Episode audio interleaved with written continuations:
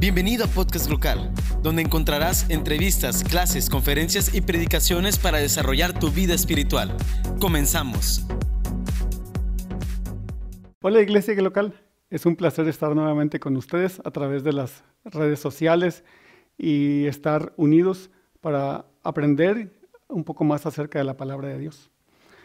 La semana pasada hablamos eh, de la esperanza viva que nos es dada en el nuevo nacimiento eh, por la resurrección de nuestro Señor Jesucristo. También vimos que recibimos una herencia que es incorruptible, incontaminada e inmarcesible y que está reservada para nosotros. Estudiamos también acerca de la herencia que nos ayuda a alegrarnos en Dios, a pesar de que podamos estar pasando por situaciones muy difíciles, por diferentes tipos de pruebas.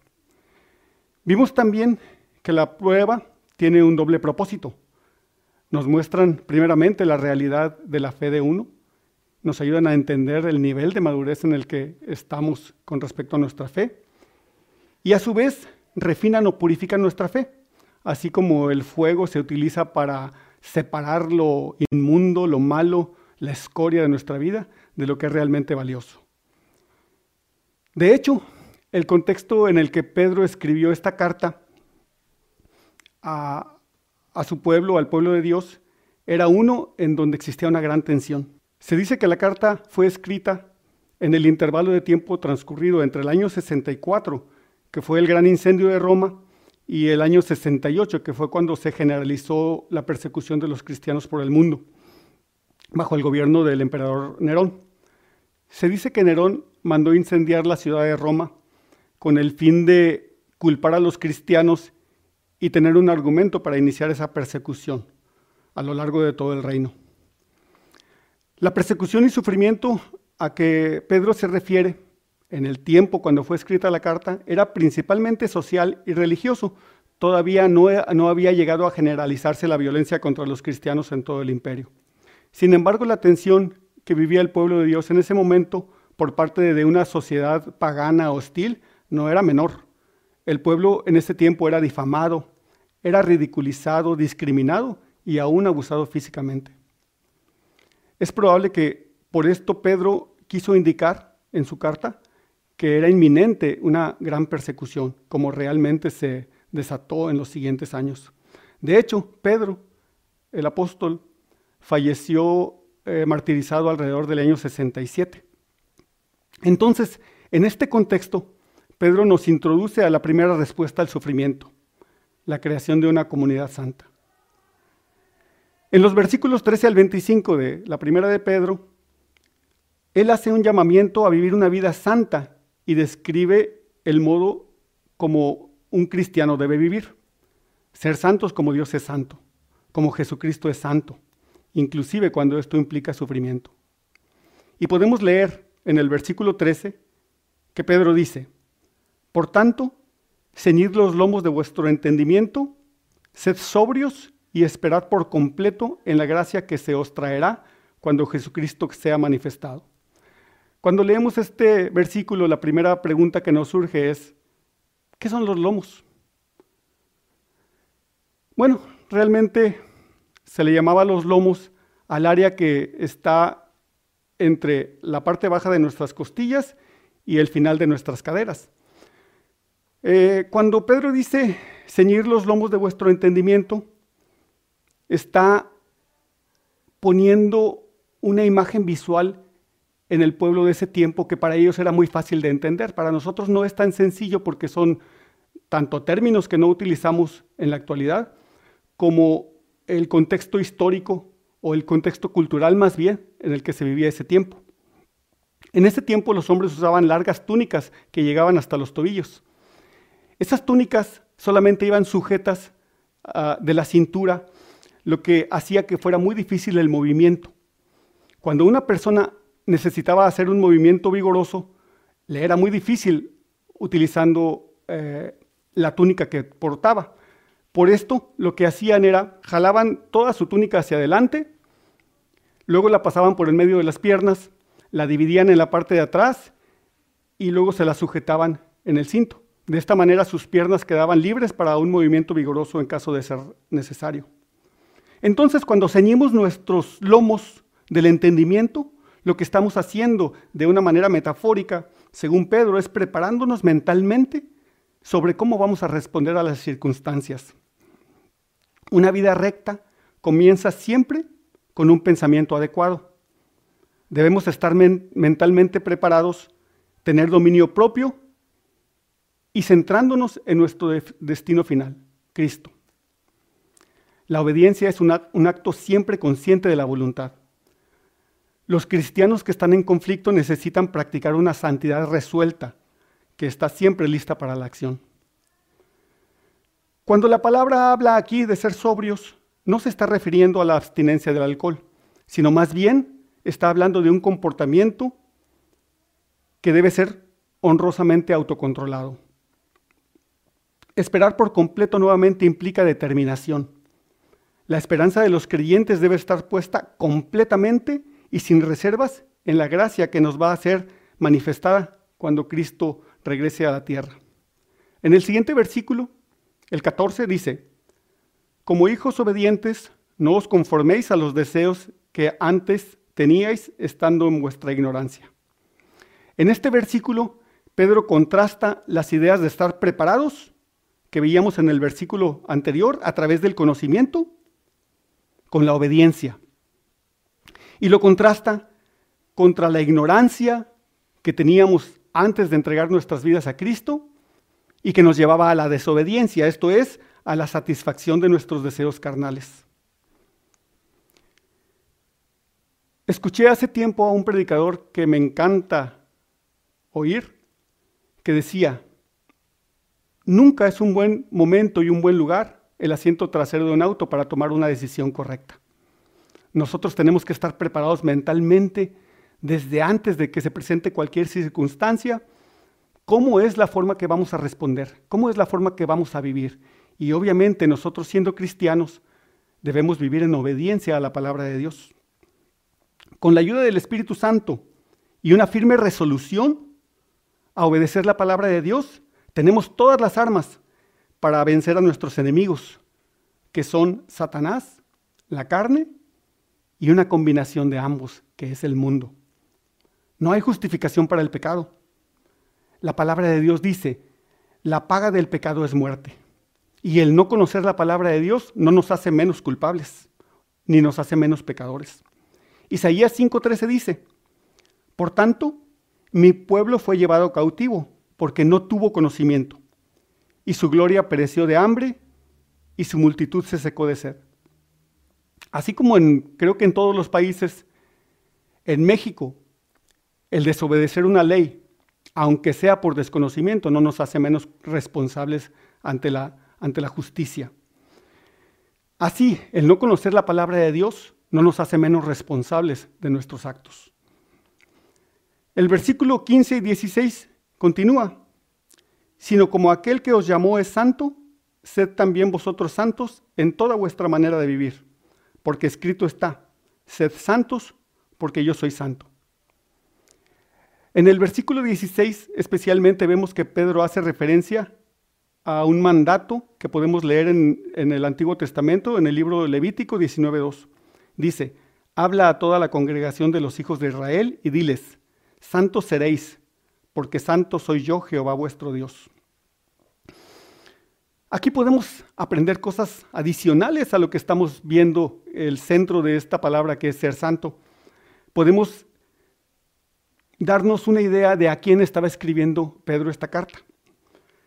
Normalmente, cuando un apóstol o un escritor de algún libro de la palabra de Dios hace referencia al Antiguo Testamento, podemos entender que está hablando al pueblo de Dios, al pueblo judío sería muy difícil o, no tendría mucho sentido que un apóstol le hablara del Antiguo Testamento a los paganos o a los, a los nuevos cristianos eh, que no tenían el contexto y que no tenían el conocimiento del Antiguo Testamento.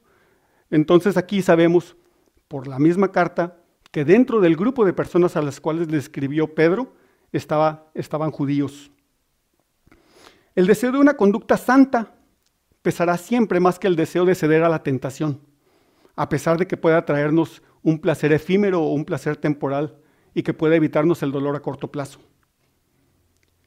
Pedro nos dice que nuestro estilo de vida debe reflejar no la ignorancia de nuestra pasada vida, sino la naturaleza santa de nuestro Padre Celestial. Y a todo esto nos preguntamos, ¿qué significa ser santo? En la cultura pagana es muy común eh, asociar esta palabra santo con la palabra bueno. Pero si la palabra de Dios dice, no hay bueno ni aún uno solo, entonces ¿cómo nos puede llamar a ser buenos o a ser santos? Bueno, la palabra hebrea para santo, kadosh, significa distinguido o apartado del uso común. El verbo del que se deriva sugiere cortar, separar. Entonces, cuando la palabra de Dios nos dice ser santos, lo que en realidad nos está diciendo, sean verdaderamente apartados, sean separados para Dios. Entonces, santo no significa bueno, sino más bien, como dijimos anteriormente, significa apartado. ¿Apartado de qué? Apartado de la vida común, de la vida ordinaria, de la vida mundana. Un aspecto de la santidad de Dios es que es absoluta. Dios es puro y Él no puede ser manchado, no puede ser tocado por el pecado. Eso significa que el mal del mundo no le puede tocar. En ningún, en ningún modo Dios participa del mal. A este respecto, nuestro Dios es distinto a todos los dioses de otras religiones. Podemos escuchar y leer en la historia que muchos de los dioses con D minúscula participaban de los pecados de los seres humanos. Nuestro Dios, nuestro Dios es santo, nuestro Dios es perfecto y Él de ninguna forma participa en el mal. La perfección de Dios es el estándar para nuestro carácter moral y la motivación para la práctica de nuestra vida diaria. A este respecto, existen tres etapas de la santificación de un cristiano. La santificación posicional, la santificación experimental o progresiva y la santificación final. ¿Qué es la santificación posicional? Con demasiada frecuencia pasamos por alto el hecho de que con el solo hecho de recibir a Jesucristo como nuestro Salvador, somos declarados somos llamados santos de manera posicional. Y esto a través de Cristo nos garantiza el acceso a nuestro Dios. Si no fuéramos santificados por Él, nosotros no podríamos tener ninguna forma de acceder a, nuestro Padre Celestial. Vemos lo que dice 1 Corintios 6:11. Y esto erais algunos, mas ya habéis sido lavados, ya habéis sido santificados, ya habéis sido justificados en el nombre de del Señor Jesús y por el Espíritu de nuestro Dios. Si estudiamos con cuidado la carta de Primera de Corintios que escribió Pablo, nos daremos cuenta de los problemas que vivía esa iglesia en ese tiempo. Había pleitos entre cristianos en los tribunales civiles, había divisiones dentro de la iglesia e inclusive estaba viviéndose incesto allí. A esta iglesia Pablo le recuerda que ya han sido santificados, sin embargo, evidentemente indicaba la más importante de todas las clasificaciones, la que resulta de la posición de todo creyente al entrar en la nueva creación mediante su unión con Cristo y la participación de todo cuanto Cristo es. En la santificación posicional, nosotros no tenemos absolutamente nada que ver. Esta es una obra que Dios, a través del sacrificio de Jesucristo, hace en nuestra vida. Si no fuera por esto, nosotros no tendríamos manera de acceder a Dios de ninguna forma. Pero no solamente eso, Dios nos llama también a vivir una santificación progresiva, que también se le llama santificación experimental. Es la que el poder del Espíritu Santo va haciendo sobre nuestras vidas, dándonos fuerza, dándonos cada vez más poder para vencer el pecado en nuestras vidas.